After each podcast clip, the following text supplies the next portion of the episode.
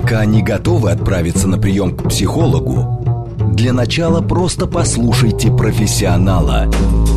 Примерьте расхожие обстоятельства на свои, личные. Программа предназначена для лиц старше 16 лет. Личные обстоятельства. Добрый вечер, дорогие друзья. С вами Вероника Романова. Это программа «Личные обстоятельства», где все самое важное мы обсуждаем вместе. И сегодня выходной день, хочется отдыха и расслабления, но зачастую, наоборот, обостряются конфликты, причем между любимыми детьми, когда совершенно невозможно занять чью-то сторону и понять, как это все разрешить. Вот сегодня и будем разбираться вместе с психотерапевтом, какова роль родителей в спорах детей и как наилучшим образом все эти противоречия противоречия разрешить. Пишите ваши вопросы, а еще лучше конкретные ситуации. Будем их рассматривать и давать советы. СМС-портал плюс семь девять два пять четыре восьмерки девять четыре восемь. Телеграмм для ваших сообщений говорит МСК Бот. Прямой эфир восемь четыре девять пять семь три семь три девять четыре восемь. Звоните, поговорим. И не забывайте, что смотреть нашу трансляцию можно еще в социальных сетях, например, ВКонтакте. Сегодня у нас в гостях психиатр, психотерапевт, профессиональный переговорщик, медиатор Наталья Бенецкая. Наталья, здравствуйте. Ну, а, конфликт любимых детей это вообще, наверное, один из самых-самых сложных. Нередко используется как метафора, когда речь идет о чем-то совершенно неразрешимом. Здесь я должна сказать, что у вас четверо детей, которых вы воспитываете, поэтому действительно сегодня мы дадим практические рекомендации, каким образом э, помочь э, в своей семье установиться миру и, возможно, даже э, вот этой ситуации вин-вин, когда все в выигрыше, даже не компромиссная ситуация, а наоборот, которая всех максимально устраивает. Но для начала хочется спросить, а каждый ли родитель способен быть медиатором, то есть вот этой стороной, которая помогает улаживанию конфликтов? Вероника, добрый вечер. А, ну, на самом деле, начну с того, что конфликтов не стоит бояться, и конфликты это наша а, норма жизни, заложенная в нас природой и, в общем-то, эволюционно нам данная, да, как исторически эволюционно животные с помощью конфликта отстаивали свои территории, выживал сильнейший, это такой естественный отбор. То есть конфликт это нормально, и действительно при желании каждый родитель а, и вообще каждый может стать посредником, может стать медиатором в урегулировании конфликтов. Но бывают, конечно же, случаи, когда родители придерживаются достаточно директивной, авторитарной точки зрения, и им бывает очень сложно – а, отстраниться, отстраниться да, посмотреть, посмотреть со стороны, и тогда а, можно обратиться за помощью к третьей стороне, нейтральной стороне, как раз-таки к медиатору. То есть к профессионалам. Но да, сегодня мы а, верно. дадим рекомендации все-таки, как постараться самому стать медиатором в своей семье между любимыми детьми, может быть, между кем-то из членов семьи и ребенком. Ну, э, давайте вот конкретную ситуацию. Э, двое mm-hmm. детей, допустим, сын и дочь. Осталась последняя конфета. Ну или нет, давайте что-нибудь более зожное. Давайте, остался последний апельсин. И тому, и другому обязательно необходим этот апельсин. Вот что делать, как поделить? Вот конкретная ситуация. Да, как в мультфильме мы делили апельсин, много нас, а он один. И последний, на последний апельсин, допустим, претендуют сын и дочь. И у каждого есть своя позиция, да, и они заявляют, что мне очень нужен этот апельсин. Дочь говорит, я такая молодец, я прекрасно закончила год. Конечно же, этот последний апельсин мой. Ну, а сын банально хочет кушать, и именно этот апельсин. И, в общем-то, наверное, самый простой и очевидный для многих путь решения это... Пополам каждому? Конечно, каждому поровну, я за всех все решил, вот вам половинки, и будьте здоровы, кушайте апельсин. Но вот здесь как раз, мне кажется, это такая авторитарная позиция. Я знаю, как вам нужно. Это больше привычная позиция, да, чтобы, ну, никто не обиделся, всем же поровну поделили, апельсин-то раздали. В общем, наверное, это вот компромисс как раз, да, но mm-hmm. решение конфликта компромиссным путем не всегда удовлетворяет интересы каждого из сторон конфликта. В этом-то как раз парадокс, что компромисс не самое лучшее решение. А задача переговорщика и посредника найти те решения, которые удовлетворят а, каждого. Но апельсин-то один. Апельсин один. И вот что интересно, если как раз-таки начать применять техники, а именно очень простая техника задавания вопросов. Простой банальный вопрос. Зачем тебе апельсин? Спрашиваем каждого. И, о чудо, здесь сами дети могут подсказать и найти решение. А, дочь говорит, что апельсин ей нужен для того, что она хочет испечь пирог в честь окончания а, учебного года. Ей нужна цедра апельсина – Ну, а сын, как и говорил, он хочет кушать, он хочет съесть апельсин. Апельсин один – но в итоге сын получает целый апельсин, и он наелся, дочь получает Кожуру, цедру, да, и, и, и все, все получают еще и пирог. Ага. И самое главное, что задавая такие вопросы, дети сами нашли это решение, подсказали. Мы, мы здесь лишь только проводник да, к поиску этого как раз-таки решения. Э, наши слушатели присоединяются к беседе и говорят, что можно пойти по рецепту Буратино. Не отдам свой апельсин, хочешь апельсин, заработай. Прекрасно. То есть уже мы переходим к каким-то конкретным техникам. Правильно ли я понимаю, что вот конкретные шаги сейчас будем разбирать? Конечно, а, есть абсолютно э, конкретные и четкие шаги, и а, здесь вот можно еще так, чтобы было наглядно понятно, сказать, что когда стороны находятся, и люди, дети находятся внутри конфликта, да, они не, не видят, они поглощены эмоциями, они очень а, ограниченно видят ситуацию, да, когда мы все в детстве ходили по лабиринтам, и нам очень сложно найти из него выход, будучи внутри этого Без лабиринта. навигатора едем, да? Конечно, едем без навигатора. И как только мы поднимаемся над, да, ну, в случае лабиринта над ним, да, выход виден сразу. Также и в конфликте. И вот как раз таки техники, а, которыми можно овладеть, они позволяют сделать так, чтобы как бы дать участникам конфликта, детям или взрослым, дать возможность посмотреть на ситуацию как бы сверху и найти решение. И первое, как э, мы уже в истории с апельсином проговорили, это то, что каждая из сторон должна, во-первых, рассказать, да, рассказать свою позицию и рассказать свой взгляд на ситуацию, рассказать о своих желаниях. То есть нужно выслушать каждую Вообще, сторону. что случилось. Вообще, что случилось, да. А, но слушать тоже нужно уметь. И а, слушать тоже можно по-разному. Можно просто выслушать и постепенно в процессе разговора и рассказывать не захочется. А можно слушать с поддержкой, активное слушание, когда мы присоединяемся, когда мы задаем уточняющие вопросы или же переформулируем какие-то, ну, например, а, обобщающие слова, когда а, ребенок может сказать а, и вообще меня вот все обижают, да, можно уточняющими вопросами задать, кто конкретно тебя обижает. И вот такие открытые вопросы, уточняющие вопросы, они позволяют узнать больше информации и получить более ясную картину каждой стороны происходящего. Важно дать одинаковое право на высказывание, то есть одинаковое время. И если мы одного ребенка слушаем час, и у нас уже нет времени, и нам уже некогда слушать второго, ну, это не совсем конструктивный путь решения. Нам нужно выбрать время, чтобы мы, если нужно выслушать одного часа, то предоставили возможность и второму высказаться тоже час. Другой вопрос, что ему нужно будет меньше времени, но окей, но мы этот час ему предоставили.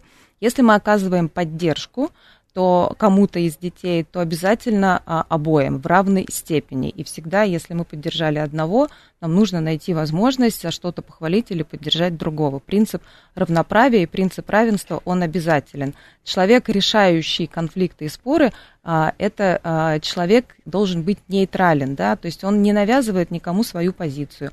Он отстраненно, как на лабиринт, смотрит сверху. То есть получается, что нужно избегать а, таких а, закрытых вопросов, в которые э, очень часто заложена твоя собственная позиция. Конечно, а, правильное и а, грамотное разрешение конфликта – это найти, чтобы а, участники конфликта нашли решение сами. И предложенное решение – это уже не их решение. Когда дети найдут решение сами с помощью родителя или какого-то посредника – абсолютно точно они эти договоренности, эти решения будут выполнять, потому что это им, ими предложенные решения. Да? Уровень ответственности сразу им никто не навязал. Ну вот это... тот же самый апельсин. Зачем тебе апельсин? Да. И выясняется, что, оказывается, есть несколько вариантов. Есть пирог, а есть просто э, съесть апельсин. Да, совершенно верно.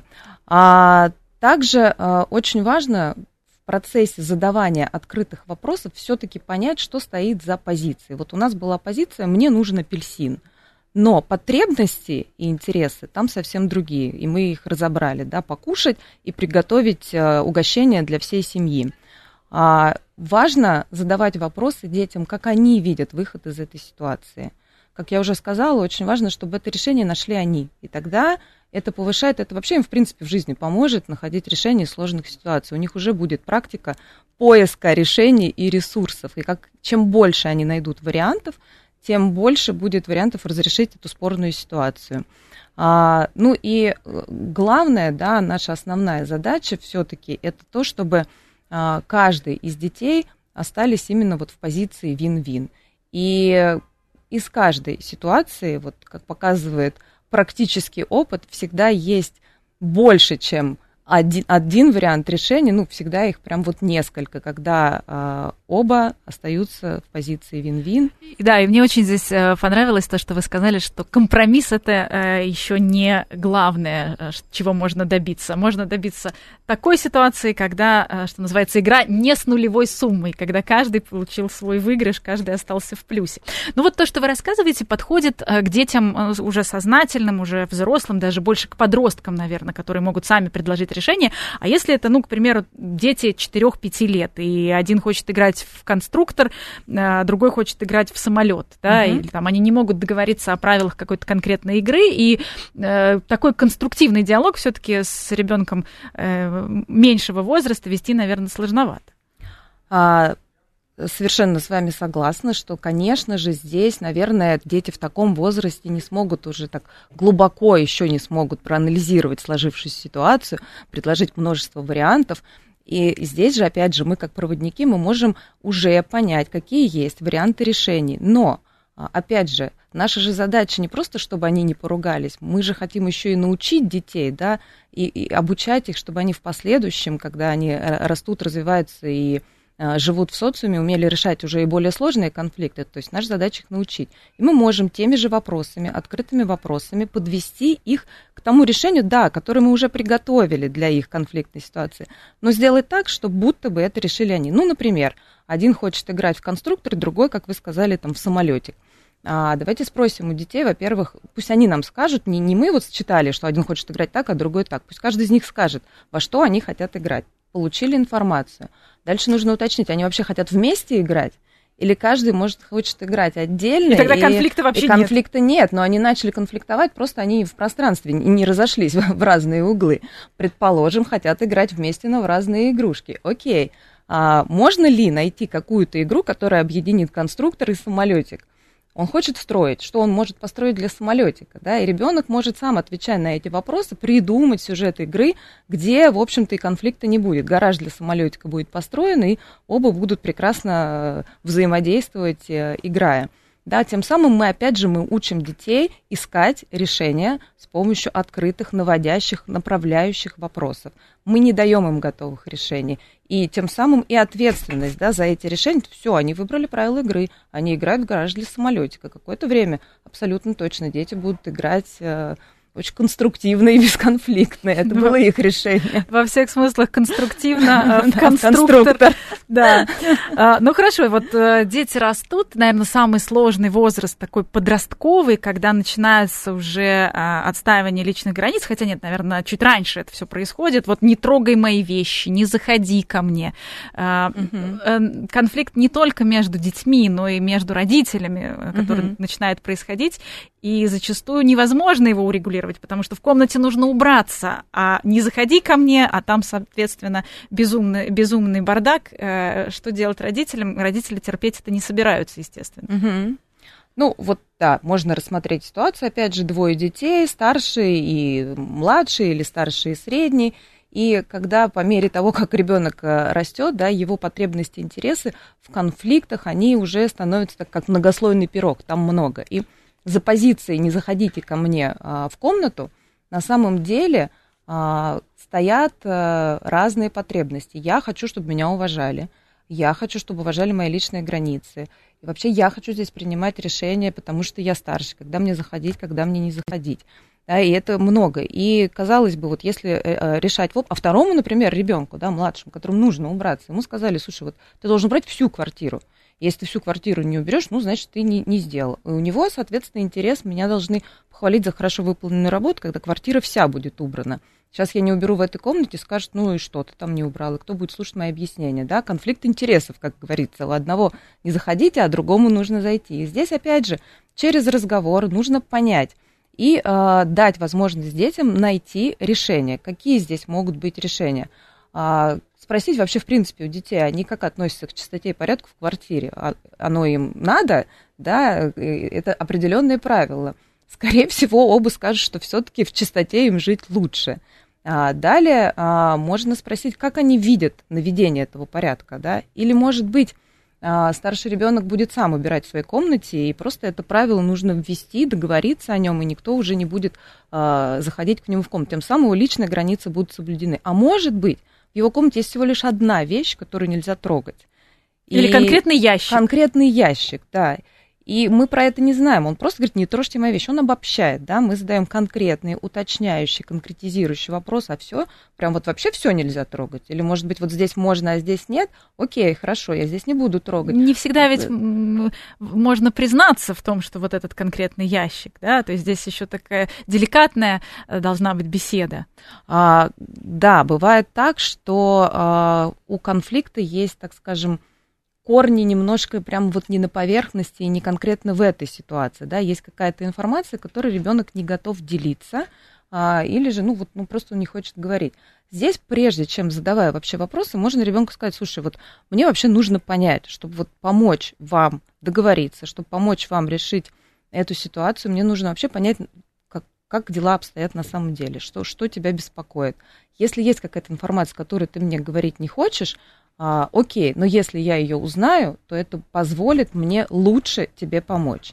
И а, здесь можно поговорить тет-а-тет, да, и если он скажет, что вот, слушай, мама, у меня вот тут такой вот секретный ящик, я вообще не хочу, чтобы сестра про него знала, конечно, это конфиденциальная информация, которую уже мама скажет, хорошо, давай договоримся. И вот мы про этот ящик не скажем, ты убираешь в этом ящике сам, а, соответственно, сестра его трогать не будет.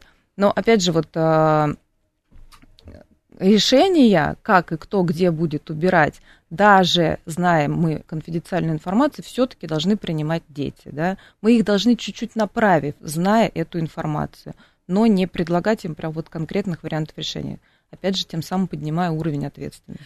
Ну, здесь, конечно, еще требуется а, ответственности от родителей и требуется самоконтроль, потому что зачастую в конфликтной ситуации а, родители да, довольно, довольно сложно собраться, не наговорить того, о чем потом впоследствии пожалеешь. Вот, может быть, вот здесь какой-то совет, как отстраниться-то от этого конфликта, mm-hmm. не принимая никакую, э, ничью сторону, потому что зачастую все-таки э, так или иначе, одна сторона кажется чуть-чуть более очевидно э, справедливой, что ли. Угу. Ну, на самом деле, да, когда эмоции зашкаливают, рациональность падает, и здесь может и посредник стать стороной конфликта. Ну, особенно чего, если это не профессиональный не, медиатор, а все-таки мама, Не хотелось пытается, бы. Да. Ну, самое лучшее это волшебство пауз, да, и даже если вот он конфликт был, а если вы чувствуете, что у вас поднимаются какие-то эмоции, то лучше взять паузу. Каждому, в зависимости от конфликта, от темперамента, она нужна разная. То есть ситуация забудется, а вот слова сказанные Конечно. потом очень долго Кому-то это нужно 5 минут, кому-то 10. А, некоторым хорошо помогает а, понимание того, что у них в семье есть некое пространство, где они могут э, решать какие-то сложные ситуации. Ну, вот так называемые семейные советы и родительские собрания. Можно дать и обычно решать конфликты прямо вот в горячую фазу, да, ну, тоже не, не самый лучший будет результат. А, можно дать время как сторонам конфликта, так и потенциальному посреднику, медиатору, чтобы страсти чуть улеглись, ну, понятно, контролируя, чтобы все не выходило в супер горячую фазу, и потом поговорить об этом спустя какое-то время. Здесь появится возможность каждому уже внутренне отрефлексировать, посмотреть как-то на это, опять же, со стороны и знать, где, что можно прийти условно на кухню, провести родительское собрание, обсудить все накопившиеся вопросы и э, тем самым градус и накал страстей однозначно спустя время будет ниже. Ну, если ситуация не терпит отлагательств, а ребенок играет в компьютер, а должен э, готовиться к экзаменам или должен просто сделать уроки на завтрашний день, э, в этой ситуации как быть? Может быть, вы сталкивались в вашей практике с э, такого рода запросами от клиентов, скорее всего? Ну, а, был такой кейс, было обращение, там более комплексная проблема, как ее обозначил папа, это что, в принципе, ребенок плохо учится и очень много времени играет в компьютер. И вообще он ничего не хочет, и вообще нас очень тревожит его судьба. А позиция ребенка была в том, что вообще не знаю, что хотят от меня родители, они вечно всем недовольны. И вообще мне кажется, что они ко мне предвзято относятся, и вообще они меня не любят. Все, что я не делаю, вообще все плохо. А, я здесь выступала в роли медиатора, посредника. Э, и, а, опять же, когда мы начали с каждой, э, каждой э, стороны, папа и ребенок рассказали а, свое видение. И что интересно, почему еще бывают конфликты, что вроде как люди говорят об одном и том же, но картинки мира у них разные. И из-за того, что эти картинки мира не синхронизированы, и что такое хорошо в представлении папы, и что такое хорошо в представлении сына, это очень разное хорошо. И простое упражнение а, определиться в понятиях и синхронизироваться в оценке, что такое хорошо в их семье, уже был первый шаг к тому, чтобы их а, накал страстей, конфликт а, становился менее напряженным. А в процессе нашей с ними работы к их удивлению, они выяснили, что, оказывается, они, им обоим одинаково важны абсолютно три вещи, и мы договорились а, о том, что им очень важны отношения между собой. То есть папа заявил, а, что ему важно наладить отношения с сыном, и у сына была такая же потребность. То есть потребности совпали, хотят одного и того же. Хотя ругались. Хотя ругались, не слышали друг друга. Оказалось, что папа, в представлении папы хорошо учиться, это получать четверки конкретно по математике и русскому. То есть даже конкретно, не пятерки? Даже не пятерки, конкретно только за восьмой класс вот закончить две последние четверти. И сын ничего против не имел. Он тоже говорил, что мне нужны и русский, и математика. Я хотел бы улучшить свои результаты вот именно по этим предметам. Опять совпало. Говорили-то об одном и том же, но не слышали друг друга. И третий пункт, по которому был спор, это компьютер как раз-таки. Папа говорил, что там много, сын говорил, что мне, в общем-то, надо, я вообще свою жизнь дальнейшую с IT буду как-то связывать, и даже игры полезны. И про компьютер тоже э, смогли договориться, обозначив, э, что есть определенное время, когда ребенок играет в компьютер. Более того, ребенок сам предложил. Он сказал, да, я понимаю, что мне нужно э, решать вопросы с русским математикой. Я вот здесь занимаюсь занятиями, еще он и ресурс запросил от родителей. Говорит, мне еще бы репетитор, мне не нравится тот, с которым я занимаюсь по математике. То он был услышан. А, папа с, радостью предоставил. Получается, что сын сам хотел еще больше учиться, еще лучше, но конкретно вот русский математика, а все остальные предметы, ну там уже как пойдет. Ребенок понимал, да, что ему нужны эти предметы, он не мог это сказать родителям, потому что ему говорили, ты должен хорошо учиться. И, и он казалось бы, по всем по предметам. всем предметам, а как раз по остальным предметам никто не замечал пятерки, правильно? Конечно, и ставя перед ребенком невыполнимую задачу все, ну это сразу можно приравнивать к ничего, да, невозможно э, сделать все и сразу. Он понимал, что для него все это еще пять предметов, где реально плохо, и ну, ему физически даже будет сложно все улучшить. И он решил, ну я лучше вообще ничего делать не буду, все равно ругают. Какая разница? Ну, вот прямо это были его слова, да, ну вот я что не сделаю, мне все равно ругают. Еще мы, конечно же, а, с родителями договорились, что очень важно отмечать любой успех ребенка. А, вовремя пришел из школы, убрал за собой тарелку, Смотри, там положил книжку, одну книжку всего лишь положил на место, уже молодец. И вот через такие маленькие похвалы, через вот такую мотивацию ребенку хочется делать все больше и больше, чтобы родители замечали его успехи от малого к большому. В итоге есть э, результат э, работы. Э, Ребенок поступает вот сейчас в школу с углубленным изучением как раз этих предметов, то есть он даже улучшил свои результаты. И что самое главное, что вот такое посредническое решение... Оно из проблемы а, мы, превратилось мы, в задачу. Мы делаем задачу, да, совершенно верно. И конкретный план действий. Все со сроками. Сегодня говорим о роли родителей в спорах детей и о том, как стать медиатором в своей семье, то есть стороной, которая помогает урегулировать конфликты. Продолжим сразу после новостей. Внимание, внимание! Пока не готовы отправиться на прием к психологу, для начала просто послушайте профессионала. Примерьте расхожие обстоятельства на свои, личные. Еще раз добрый вечер, дорогие друзья. С вами Вероника Романова. Это программа «Личные обстоятельства». Мы приветствуем всех, кто, возможно, к нам только что присоединился. Сегодня мы говорим о роли родителей в спорах детей. Наверное, одно из самых сложных, что только можно представить, одно из почти неразрешимых. Это кого выбрать из любимых детей и нужно ли кого-то выбирать, или можно, наоборот, стать над этим конфликтом и выполнять роль медиатора. В гостях у нас психиатр, психотерапевт, э, профессиональный переговорщик-медиатор Наталья Бенин Донецкой. Наталья, еще раз приветствую. Добрый вечер. Присоединяйтесь и вы к нашей беседе, пишите ваши вопросы, а еще лучше конкретные ситуации. Для этого есть смс-портал плюс семь девять два пять четыре восьмерки девять четыре восемь, телеграмм для сообщений, говорит МСК-бот. И не забывайте, что нашу трансляцию можно не просто слушать, но и смотреть, например, ВКонтакте. Итак, Наталья, мы э, продолжаем разбирать конкретные кейсы. Вот, например, внезапно ребенок запрещает брать какую-то вещь. То есть раньше, например, двое детей прекрасно общались, делили свои, скажем, там планшеты, какие-то э, игрушки, а тут вдруг раз и все не бери. Угу. Вот что делать? Ну, Правила меняются. Обычно, если вот прямо здесь и сейчас резко изменились правила, нужно посмотреть чуть подальше назад. И, скорее всего, есть какие-то другие причины.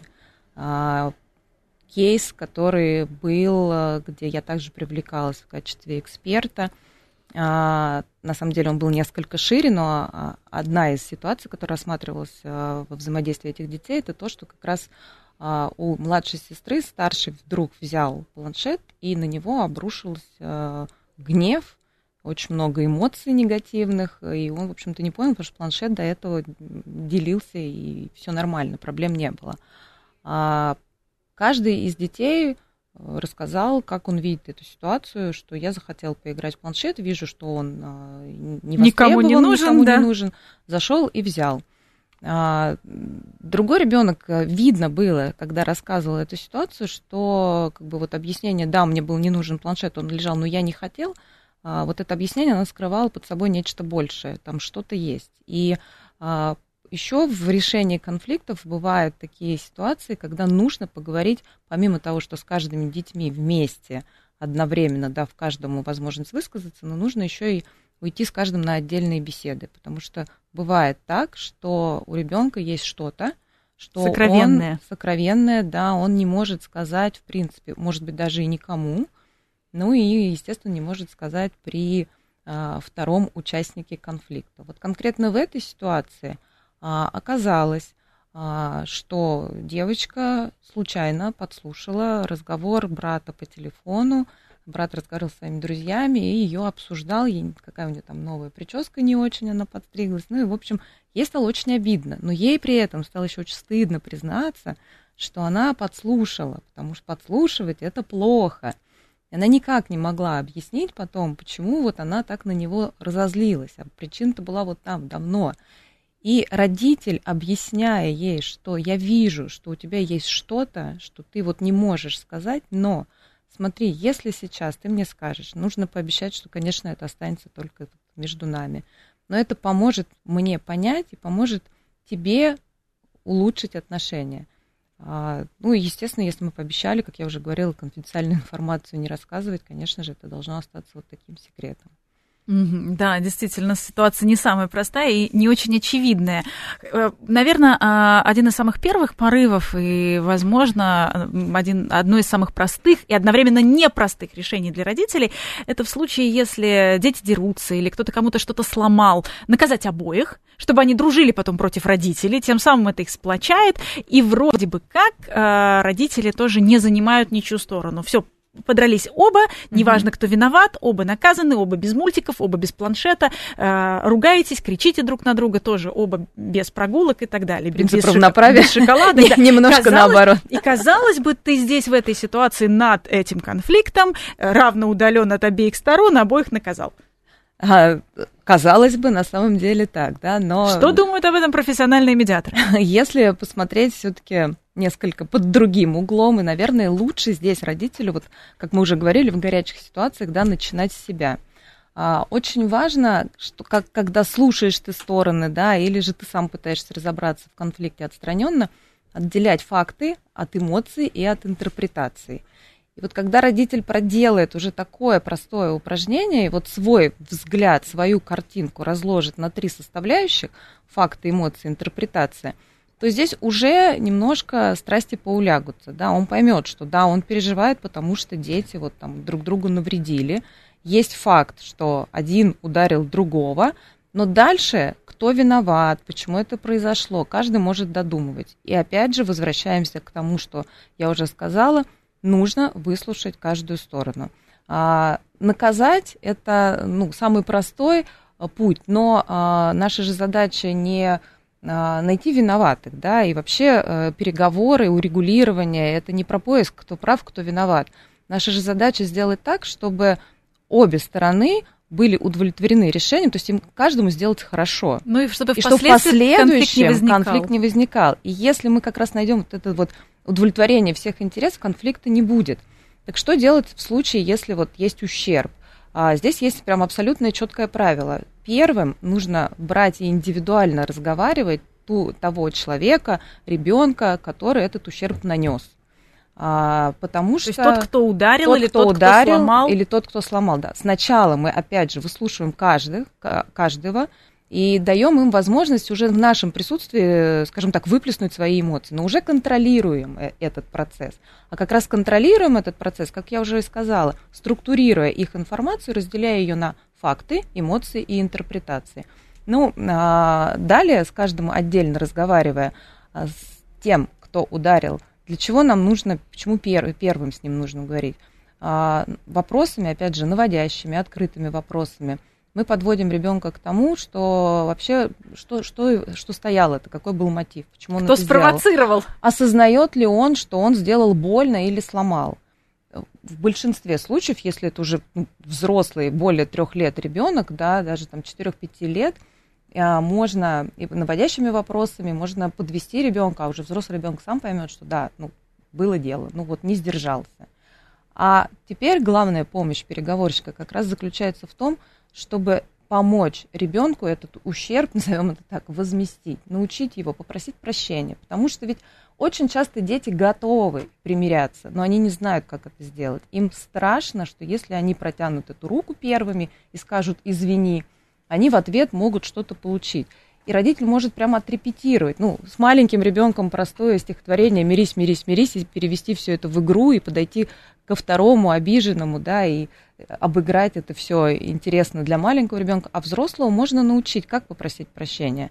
И первое, он должен рассказать а, о своих чувствах. Да. Здесь вот как раз-таки очень хорошо работают техники так называемого ненасильственного общения, да, когда мы учим детей – людей, взрослых, говорить о своих чувствах. Я тебя ударил, потому что мне было тоже плохо. Меня затронуло то, что ты мне, например, там что-то сказал обидное, я обиделся, мне стало не очень хорошо, и поэтому я тебя ударил. Абсолютно безобвинительное я сообщение. Мы не говорим, я тебя ударю, потому что ты что-то сделал. Но да? здесь мы все равно сразу делаем пометку, что бить никого нельзя. Безусловно. Это, и, и это мы тоже обсуждаем с ребенком в индивидуальной беседе. Мы не говорим ему бить нельзя, да. Опять же, мы не даем этих решений. Мы спрашиваем, как ты считаешь вообще? Вот это хорошо? А если бы ты получил бы такое в свой адрес, как тебе бы это было? Да, чтобы... И через это и ребенок учится тому, что это действительно недопустимо. И он учится, он учится смотреть на ситуацию с разных сторон и видеть, да, как это может быть. И действительно очень много предлагается решений, как ущерб загладить, купить новые карандаши, отдать свою машинку, и, и так далее. То есть можно в этой ситуации найти какие-то решения, чтобы даже обиженная сторона а, осталась в плюсе и была довольна. Конечно.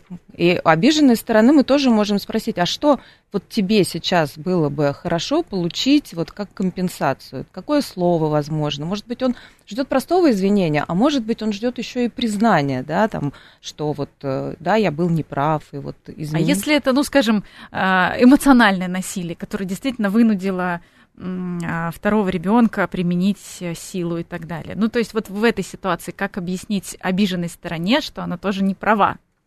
А, та же волшебная техника вопросов. Мы пытаемся а, ту сторону поставить, да, поменять местами. И задаем вопрос, а если бы вот это было бы наоборот, если бы ты был на том месте.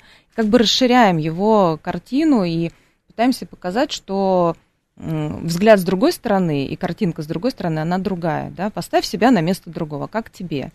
А, но, опять же, мы не даем ответов. Вот это самое главное правило, чтобы а, пусть ребенок молчит, пусть он держит долгие паузы. Если он а, вдруг не отвечает, ему сложно отвечать на эти вопросы, значит, вопрос нужно переформулировать, задать ему попроще. Но здесь, конечно, родителям нужно набраться терпения.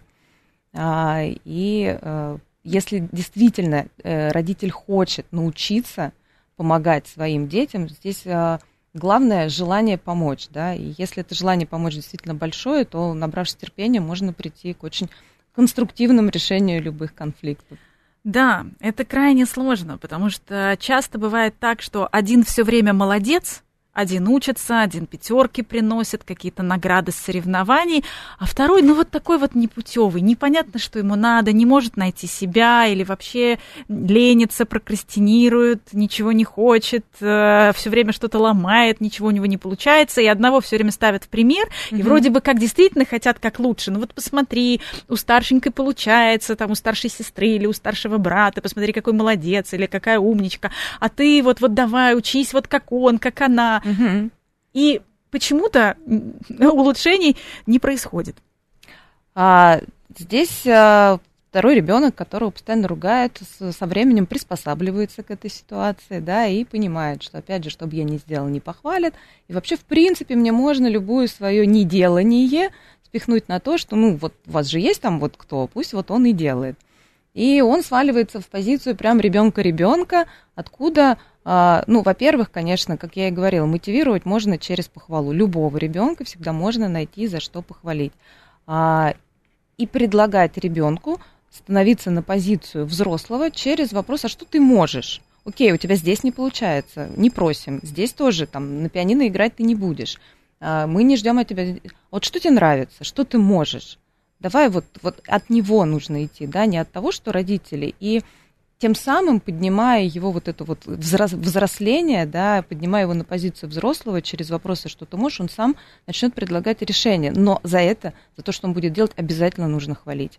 Тем самым как раз и будем выравнивать а, баланс. Но если не получается, то здесь уже можно обратиться к специалисту, чтобы он со стороны посмотрел и увидел вот возможности, ресурсы, где все-таки родителям нужна помощь. Угу. То есть ботиночки ровно поставил, молодец. и за это хвалит. И за это молодец. Прям Конечно. вот за все, за все. Абсолютно. Но вот здесь вот, да, многие родители очень боятся этой похвалы, что, конечно, принцип умеренности, он тоже важен, да, и хвалить, ну, как, как любой комплимент, если он надуманный и просто вот его искусственно придумали, он, он, это видно, да, он не звучит и отторжение вызывает неискренне то, соответственно, и здесь также. Ну, вот если все дети разбрасывают обувь, а этот вот он с рождения всегда эту обувь ставил ровно, но на это никто не обращал внимания, но он же тоже молодец. Значит, у него есть другие качества, которые, возможно, а, никто не замечал, а он тоже из-за этого страдает Действительно недооценен, да, такой талант. Ровно ставить обувь, между прочим, во взрослой жизни кто-нибудь это обязательно отметит. А, конфликт младший-старший, э, как правило, еще заключается в том, что одному всегда самые лучшие вещи, второй донашивает, э, один уже играет в более взрослые какие-то игрушки, а второму еще нельзя, одному можно поехать с родителями на концерт, а второму нет. И вот в этом, конечно, такое противоречие. Когда я стану взрослым, взрослым. Или наоборот, он маленький, ему самое лучшее. Угу. Ну, здесь вот как бы так, если смотреть на структуры конфликтов, то можно отнести часть этого конфликта, там, до наших вещи к категории структурных, можно так сказать, конфликтов. То есть, допустим, в семье сложилось определенное финансовое, э, финансовые правила. Э, и дети получают, например, э, хорошую технику, хорошие книги, но при этом одежда, ну, это вот не самая такая ценность, да, этой семьи. И здесь, да, можно и доносить, дабы сэкономить бюджет, да, сохранить вот эту структуру распределения денег по статьям бюджета. Но а, дети, а, если будут понимать, почему он донашивает вещи, то, конечно же, напряженности не будет. Смотри, и, и ребенку можно дать этот выбор. Если это реально финансовый вопрос и нет возможности купить ему новую вещь, а, а деньги уходят на что-то другое, в том числе на этого ребенка, можно дать этот выбор. Хорошо, вот ты, будь, ты хочешь не донашивать, не донашивай, но тогда, допустим, у тебя не будет нового планшета там через год. Что ты выбираешь, что тебе важнее? А, ребенок здесь может высказать свою позицию и помочь а, родителям распределить финансы. Как правило, ребенок захочет и планшет, и не донашивать вещи. А, ну, здесь как раз-таки объяснение, вот э, как я уже говорила, да, о родительских собраниях. Еще один момент – это правила семьи. Да, и вот э, мы иногда думаем, что наши дети, они мы их так бережем, бережем, э, какие-то серьезные вещи стараемся с ними не обсуждать, но на самом деле есть просто глубина серьезности обсуждения вещей, да, конечно же, с детьми мы не будем обсуждать какие там проценты по ипотеке мы платим. Но в принципе, что родители зарабатывают x рублей, и вот смотрите, там, да, на игрушки уходит столько-то, на одежду столько-то, они способны понять. И когда мы им показываем полноту картины, они могут а, в том числе с нашей наводящей помощью, сделать этот выбор. И оказываются не такими уж и маленькими. Абсолютно. А, и когда, а, кстати, проводить вот эти родительские собрания, а, должна ли быть к ним привычка, должно ли это быть определенное фиксированное время? Очень сложно родителям, особенно если несколько детей в семье и еще несколько работ, очень сложно найти всем вместе это время. Один учится в старших классах, второй в младших, кружки, школы, у родителей свое расписание – Угу. Ну, вообще, когда мы начинаем детей привлекать в обсуждение семейных и, в общем-то, серьезных вопросов, обычно их это очень а, вовлекает, им это очень нравится, и уж дети всегда точно находят на это время, откладывая свои игры. Но и для взрослых, если это проводить достаточно регулярно, то есть можно и не каждый месяц, и не каждую неделю, но определенная периодичность, может быть, раз в два месяца, то и родители, как правило, это время уже чувствуют и не обязательно привязываются к какому-то конкретному дню. А, если семья большая, или, в принципе, наверное, у всех есть какие-то семейные чаты, где можно спросить и опросить всех, когда удобно. Ну, вот мы, по крайней мере, делаем так по своему опыту. Какие-то вопросы на повестке дня можно в этот чат написать, чтобы заранее каждый подумал об этом и уже пришел со своим каким-то предложением. Если это совместный отпуск, а, например. Совместный отпуск, а, какие-то вот те же самые правила уборки, да, кто когда убирает. Ведь очень частые конфликты, я мою посуду постоянно, почему только я и больше никто да, что значит постоянно и сколько раз, да, давайте посчитаем, опять же, конкретно. Ну, то есть вот такие и можем вот... ли мы вообще ее не мыть или там Да, не может быть, нас вообще устраивает, что вот у нас дома постоянно грязная посуда, и как бы это окей, и, и, и все об этом договорятся, это будет и, наше и, правило. Все, в конце концов, такое может быть, что да, всем окей, и каждый моет, э, и так бывает, когда просто нужна чистая тарелка, каждый моет себе. Ну, и такое тоже бывает. Так вот, эти все вопросы можно заранее э, выслать, э, чтобы каждый подумал, пришел со своей позиции, но важно – если мы все собираемся, неважно, сколько лет ребенку, 4-5 э, лет, а, он тоже должен что-то сказать. Он не просто вольный слушатель на этом родительском собрании. Его важно услышать. Другой вопрос, что он скажет, как он скажет. Ему можно помочь сформулировать свою мысль, но у него всегда есть мнение ну, на, на любой вопрос, если это касается семьи. Здесь важно услышать всех и затем уже принять, э, конечно, взрослые модерируют этот процесс, направляют, принять общее решение. И если все члены семьи кровью подписались и сказали, то посуда будет помыта вовремя. Очень хорошо работают родительские собрания, и дети, как правило, их ждут э, с э, воодушевлением. Но еще такой важный момент, да, если мы начинаем вот свою семью выводить на такой осознанный уровень разговоров, да, а, а не на навешивание ярлыков, оценок, а, наказаний, то это работает. Да? Если вот как э, это директив, и мы пришли на родительское собрание, и все, кто-то из старших рассказал, кто сейчас был виноват за эту неделю, кто что не сделал, ну, тогда этот инструмент вряд ли будет работать. Да, это одно из самых сложных э, как раз э, признать, э, что у другого есть право на свою точку зрения, особенно если это ребенок. Зачастую неважно, сколько лет уже этому ребенку, ему может быть 40 лет, у него могут быть уже свои дети, а родители в нем все равно э, самостоятельную личность не признают. А, здесь, да, вопрос такой комплексный. Здесь, наверное, родителям нужно и своими внутриличностные конфликты уладить, да, и вот однозначно к коллегам-психологам можно обратиться, да, потому что все наши а, внешние конфликты, такие особенно затяжные, или вот эти вот установки, а, которые нам мешают конструктивно взаимодействовать, они, конечно же, находятся и сидят а, глубоко внутри, Э, и решая уже внутриличностные проблемы, в частности, как отпустить ребенка, как дать ему самостоятельности, да, э, решив это внутри, вовне конфликтов станет меньше. Ну и главное задать вопрос, мы в конце концов хотим просто решить этот конфликт, или мы хотим, чтобы дети выросли и могли самостоятельно в своей жизни принимать конструктивные решения. Для этого, наверное, техники медиации, которые мы сегодня разбирали, очень сильно помогут. Спасибо большое. Наталья Бенецкая сегодня была у нас в гостях. Мы говорили о роли родителей в спорах детей. Это программа «Личные обстоятельства». До встречи через неделю и не ссорьтесь.